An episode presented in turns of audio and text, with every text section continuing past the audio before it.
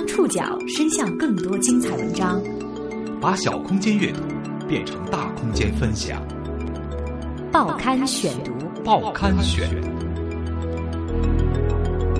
把小空间阅读变成大空间分享。欢迎各位收听今天的报刊选读，我是宋宇。今天为大家选读的文章摘自《智足 GQ》杂志《人物》杂志。五月十二号。汶川地震七周年祭。七年前的这一天，三十六岁的中学教师范美忠，从距离震中十五公里的教室中抛下学生夺命而出。他将自己的经历发布在网络上，自称不是一个勇于牺牲自我的人。很快，铺天盖地的谩骂声接踵而至，集合了懦弱、无耻、缺乏责任心等评判的“范跑跑”一词广为流传。成为他此生难以揭除的标签。啊，我见过无耻的人，没见过这么无耻的。范跑跑是否还能从事教育工作？然而，这一夹杂着愤怒情绪的刺耳代号，远不足以呈现出这个千夫所指者的真实面目。因为有时候我我说我怯懦，我我不够勇敢，我也直接说出来。哎，他说你不勇敢还罢了，你还说出来，于是你是洋洋自得。不是，我真的不是洋洋自得，我是感到羞愧。报刊选读今天为您讲述范跑跑。这些年，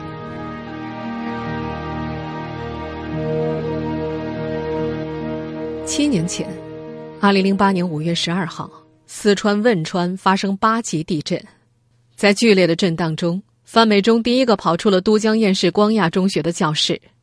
十天之后，他在天涯论坛贴出了“那一刻地动山摇，五幺二汶川地震亲历记”，其中写道。我是追求自由和公正的人，却不是先人后己、勇于牺牲自我的人。在这种生死抉择的瞬间，只有为了女儿才可能考虑牺牲自我。其他人，哪怕是母亲，在这种情况下，我也不会管，因为成年人我抱不动，剑不容发之际，逃出一个是一个。这番言论迅速引起了无数批评与谩骂。第二天。时评人五月散人撰文提出“范跑跑”一词，这成了范美忠此生难以揭除的标签。时任教育部发言人说：“我们可以不崇高，但是不能允许无耻。”北大历史系党委书记说：“北大也有这样的学生为耻，如果开除他，我们很赞成。”类似的批评当时无法计数。回忆起旧事，如今四十三岁的范美忠神情有些不耐烦。他强调说自己不后悔，如果事情重来一次，他还会那样做。在过去七年间，这样的语句他已经重复了无数次。如此倔强的性格，在其童年就已经形成。上世纪八十年代中期，这个出生在四川省隆昌县偏僻小村的瘦弱男孩，早早的戴上了一千度的近视眼镜。那时的他为自己制定的首要任务，不是应对初中课业，而是日复一日的用拳头疯狂击打自家泥土砌成的墙壁。三年过后，他的心愿达成，练出了一身紧实的肌肉，足以对抗父亲以及四个兄长的殴打辱骂。范伟忠回忆起儿时和父亲的冲突，将其视为个人性格的缘起。他说：“青春期那种对父亲的彻底反叛，是自己特别成功的一点。”后来那么多人骂他，却完全击不垮他，为什么？因为这种经历让他十几岁就完成了人格的独立。范美忠如今的落脚地在四川成都。今年二月的一个清晨，在成都文殊坊的一家茶馆，范美忠被围坐在来自全国各地的年轻人中间，与他们进行有关文学、哲学、历史的无主题自由讨论。这是为期一周的公益课程的其中一天，八个小时的讨论，范美忠的回报是三四百块钱的象征性的酬劳。为了保证秩序，这天的讨论引入了罗伯特议事法则，也就是每人有两分钟的时间提问，范美忠则有五分钟的时间回答，一旦到时就必须停止，除非下个人放弃提问。多次超时之后，范美忠表达了反对，主持人告诉他。既如此规定，就要执行下去。他再无异议，却加快了语速。陌生的人名和术语越来越密集的出现，现场一脸茫然的面孔越来越多，但不在他的视线范围之内。他的眼神始终投往一个固定的方向，前方并不是某个提问者，而是人群之外的一块地板。他非常享受这种言说的快感，至于听众能不能够接受，不是他关心的问题。范美忠十多年的好友，北京十一学校特级历史教师魏勇这样描述范美忠的讲课风格：他呀，用叶芝、昆德拉、海德格尔。李泽厚作为下河前的准备活动，安东尼奥尼、伯格曼、杰斯洛夫斯基也不过是一点小风小浪，真正的风浪是突然一下子到了诸子百家，一个豪华转身，一个古典巨浪，于是许多没见过风浪的学生就被他打晕了。他的另一位好友，成都同辉国际学校的校长李勇说：“范美忠更像是一个不由分说的布道家，需要的只是一群听众。”他说：“美中啊，不是通常意义上的好老师，他更多考虑的是把我想说的尽可能的说出去。可是好的老师需要照顾受众的心理呀，对方想听什么，对方能听懂什么，对方需要听什么，美中是不考虑的。”范美忠是如何成为范跑跑的？七年前的那次网络发言，又给他带来了什么样的影响？让我们从他的求学和求职经历说起。报刊选读继续播出。范跑跑这些年，范美忠的出生地四川省隆昌县金峨镇瓜子岩村，是个位于四川南部的破落村落。他是村里第一个考入北京大学的孩子。贫苦的村子能够接触到的知识，自然也不会崩溃。一九九三年的北大初体验令范美忠感到崩溃，他发现自己当时的人文基础之薄弱，不但无法与大城市考来的同学相比，甚至不及校门口卖盗版光盘的文艺小贩。在读了几本历史研究著作之后，他便觉得自己过去十二年阅读的课本乃是满纸谎言，从小建立的世界观顷刻崩塌。一番恶补之后。他又有了新的认识，觉得北大的教授们大多是寻章摘句的考据家，全无知识分子的情怀与格局。他表达失望的方式是放弃考试，在宿舍闭门自修，每天与室友辩论，而且从不认输。四年下来，成绩稳居末位，这并未让他失去批评教授们的底气。毕业之后，他写出了一篇流传甚广的《评北大历史系诸君》，将老师们骂了个遍。这篇在今天看来过于愤懑苛刻的文章，夹带着他当时对个人命运的不满。成绩不佳，又无其他技能，找工作四处碰壁。他觉得一门心思读了四年书，其实是把自己推向了极其尴尬的境地。二十岁的时候才从零开始补课，基础之薄弱，注定成不了大家。若是投身于现实，他天天琢磨的东西，又离社会太远了。某一天，他突然觉得自己如此痛苦，全是书本的错。一气之下，把四年来买的一千多本书全都给卖光了。冷静之后，他决定做一名老师。他的出发点是自己成不了大家，但是可以培养未来的大家。他回到了四川，进入四川自贡曙光中学。这个中学校长看中他的最大原因是一个考进北大的人一定能够传授给学生们其他老师不具备的考试技巧，可这个推测是错误的。范美忠不希望学生们重演他当年进入大学后世界观崩塌的一幕，他上课的基调就是猛烈批判教材。不到一个月，学校的党委书记嘴唇发抖的质问他：“你觉得学生考试的时候该写你讲的还是教材上印的？”冲突不止于此，他的第一堂课不到二十分钟就讲完了，然后回办公室喝茶，因为觉得内容很简单，无需多言。他在公开场合对校长说：“高三老师都是在摧残学生，不顾同事们尴尬的表情。事实上，他并不把他们视为同事，而是当我的学生资格都不够的蠢材。”在四川自贡曙光中学任教三年之后，范美忠不辞而别。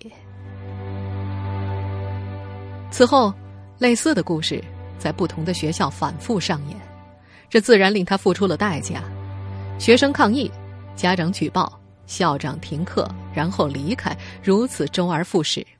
他的任课地点大半个中国倒腾了一圈，在广州华美外国语学校，他二十一天就被辞退了。后来在不同的场合，范伟忠多次评价为自己是中国最好的文科老师。如果我都不称职了，那么中国的教育就很有希望了。在当今中国，我认为中国最优秀的文科老师之一。他对应试教育体系深感失望，在他的眼中，大部分老师是充当应试教育的帮凶，向学生们传递无用甚至有害的伪知识。为了与这些老师划清界限，这个自视为中国最好的文科老师的人，至今没有教师资格证。他宣称，参加这种考试是对他的一种侮辱。在他的教师生涯当中，还曾短暂穿插过一段媒体从业经历。在《经济时报》，一篇近万字的文章被删去了三分之二，他感觉像是在挥刀自宫。在南方体育，因为忍受不了新闻娱乐化，一个月他就主动走人了。他只得回到自己熟悉的教育领域。在成都的《教师之友》杂志担任编辑，这段经历仍然是不愉快的。时任主编李玉龙回忆起一个细节：和一位教育专家讨论问题的时候，范美忠觉得对方姿态高傲，却见识浅陋，骂了对方一句脏话。李玉龙命令范美忠道歉，他强忍脾气照办了，可是最后忍不住来了一句：“虽然跟你道歉了，但觉得自己没骂错。”二零零五年下半年，教师之友团队因为一些复杂的原因被解散。范伟忠觉得自己几乎已经到了无路可走的境地。就在这个时候，在朋友的牵线之下，他在成都的一间茶馆里收到了都江堰光亚学校校长青光亚的邀约，担任 IB 项目的中方老师。IB 项目的全称是国际预科证书课程。学生获得证书就可以取得进入大多数国家大学学习的资格，没有指定的教材，没有教学大纲，甚至没有固定的考试形式，都是由任课教师自行掌握。这个项目的学生不参加国内高考，这意味着老师也没有应试压力，这些都令范美忠兴奋不已，觉得简直是为自己量身定制的。在光亚，他感受到了前所未有的授课自由。为了表达对他授课方式的充分尊重，校长青光亚甚至从未听过他讲课。但好景不长，他不再忍受外部空间的逼仄，内心的痛苦却在这种宽松的氛围当中无节制的蔓延开来。他觉得找不到哪怕一个能与自己进行有质量交流的人，无论是这里的学生还是老师。多次抱怨学生质量普遍太差之后，青光亚甚至特意为他修改了选课制度。由学生选课改为双向选择，不喜欢的学生他可以不要。周围的朋友们经常接到他抱怨学生的电话。好友北京十一学校的历史特级教师魏勇说：“他经常说呀，学生差的不得了。他的兴趣呢，其实不在教育本身上面，而是通过讲课这种形式去探讨高精尖的问题。他看到学生没兴趣听课，他自己也就没兴趣讲了。”好吧，那你们就自己看书吧。在魏勇看来，这是没有道理的。基础教育的目的并不是培养大师、培养文豪，而是发掘孩子身上的可能性。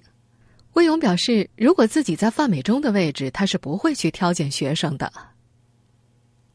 范美忠接受这样的批评，但不愿意做出改变。教育对他而言，只是走出精神困境的手段，而不是最终目的。目力所及范围之内，很难找到一个。比光亚更加宽松的环境，但是他的精神之困却还在延续，这令他内心的绝望累积到了即将爆发的时刻。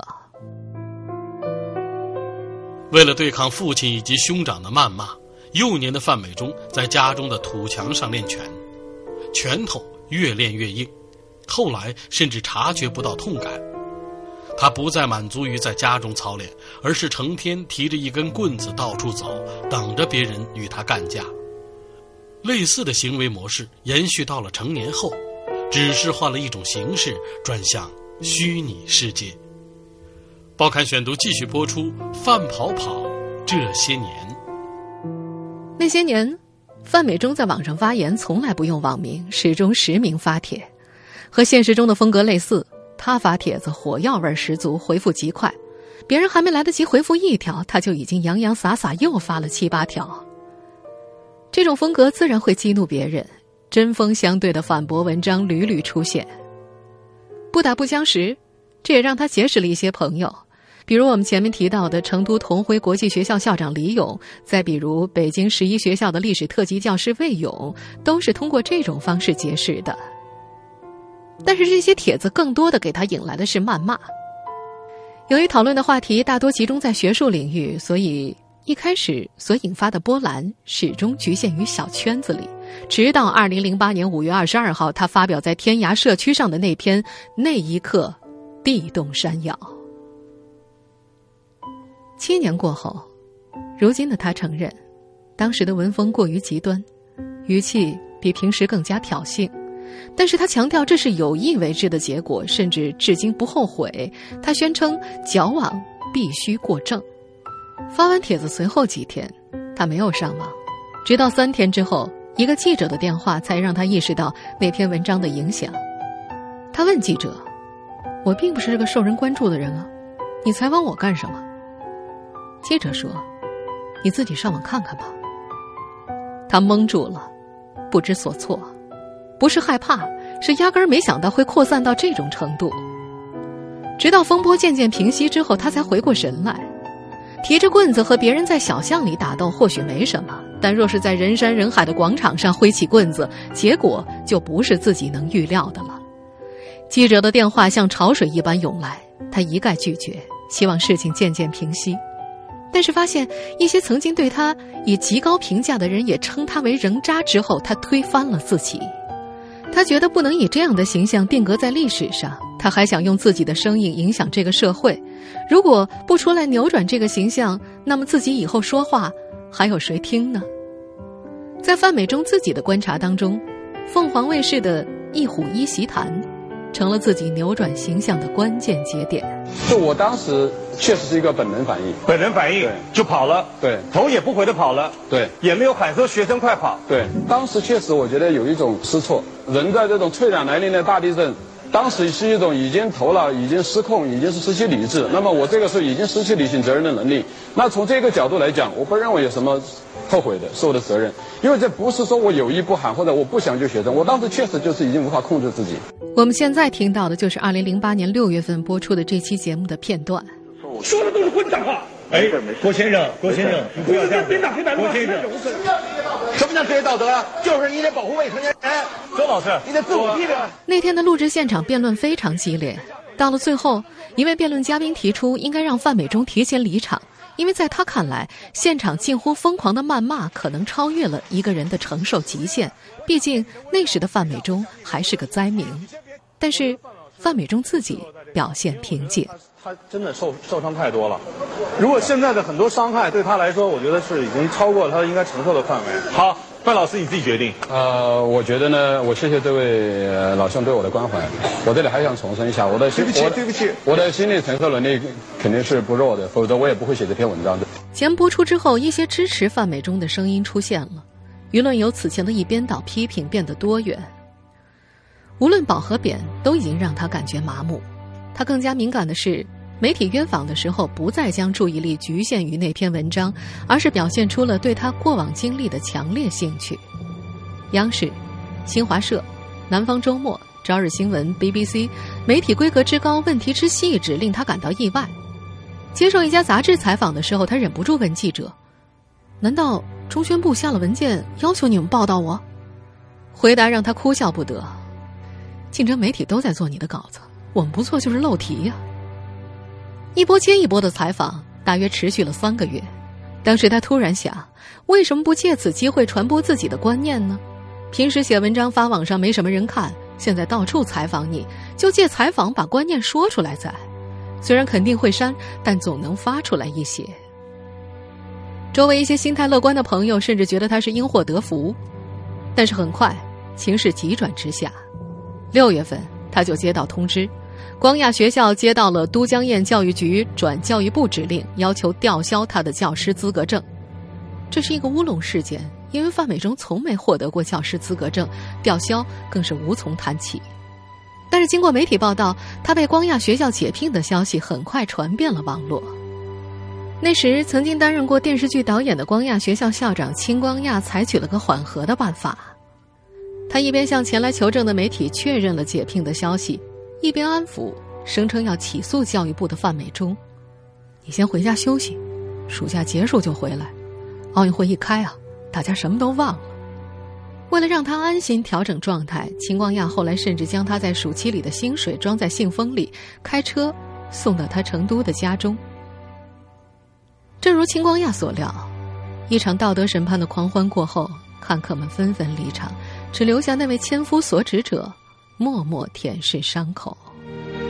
汶川地震后，要求开除范美忠，甚至杀他全家的大字报贴在了都江堰市光亚学校的大门上，可范美忠却选择留下，一待就是七年。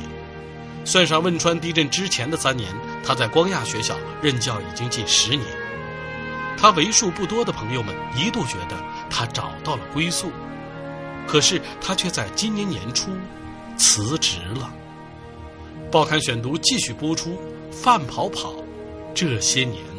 二零一五年一月三十一号傍晚，范美忠在微信朋友圈公布辞职一事。终于辞职离开光亚学校了，十年，这是我做的最长的一个工作了。稍事休息，接下来要做三件事：迎接新生命，准备华德福高中的历史课，继续写《庄子》解读。五分钟之后，一位朋友留言：“嗯。”终于摆脱了青光亚的魔掌了，祝贺啊！他马上回复：“我是很感谢青校长的，他给了我很多帮助和照顾。只是一个工作做久了，确实感到疲惫和厌倦。”青光亚，这个一九四九年之后内地第一家私立学校的校长，对于收到范美忠的辞呈，其实早有心理准备。他说：“，每次啊地震周年的时候，总有媒体问他辞不辞职。”为什么不辞职？不停的给他心理暗示，结果搞得他居然把辞职当成一个提要求的法宝，每隔一段时间就提出来说一下。关于辞职的“狼来了”的故事上演了七年，终于成真了。范美忠与成都华德福学校达成了约定，将于二零一五年秋季学期起在该校讲授高中历史。他的妻子目前在此任教。他并不觉得。华德福是比光亚更加理想的平台，离开的原因只是厌倦了目前的状态。他说自己对中国的学校不再抱有期待，只是一个地方待久了，即使它很好，他也会选择离开，因为它是旧的。按照他与新学校的约定，他本应在光亚执教到二零一五年夏天，但是实际离开的时间却提前了半年。突然提前辞职的导火索是一个看似琐碎的事件。范美忠错过了一堂期末考试的监考，高中分部的校长为此开出了罚单，要扣他三天工资。他当着分部校长的面将罚单撕碎，并向学校校长青光亚抗议此事。青光亚回忆说：“我当然是拒绝他，这种事不能通融啊。”而范美忠的反应是辞职。青光亚觉得，汶川地震让很多人受到了严重的心理创伤。范美忠是受伤最深的人之一，他说：“他比以前更敏感、更反叛。二零零八年之前呢，高中部是个外国女校长，要求老师着正装上课。他穿牛仔裤，校长要处罚他，他就跑出去买了一套正装，回来跟学生说呀：‘看到没有，这就叫规则，就叫纪律。’可现在呢？”青光亚觉得范美忠现在还是一个病人。辞职的时候是情绪失控的，根本没有计划。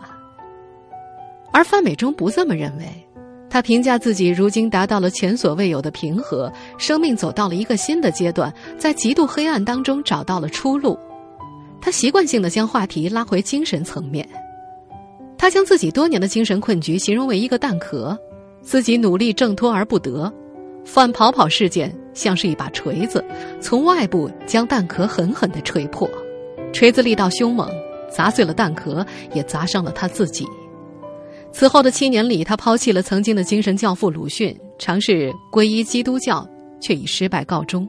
随后又投向了曾经怀疑排斥的中国传统文化，成了庄子的信徒。他说：“这些年，他读懂庄子的同时，也完全解决了自己的精神问题。”在范美忠的好友魏勇看来。判断范美忠是否真正完成了精神蜕变，还为时尚早，也并不重要。他说：“我经常在想啊，也许我们同情范美忠的时候，他其实正双倍的同情我们呢。听众朋友，以上您收听的是《报刊选读》，范跑跑这些年，我是宋宇，感谢各位的收听。今天节目内容节选自《智足 GQ》杂志《人物》杂志。收听节目复播，您可以关注《报刊选读》的公众微信号，我们的微信号码是《报刊选读》拼音全拼。下次节目时间再见。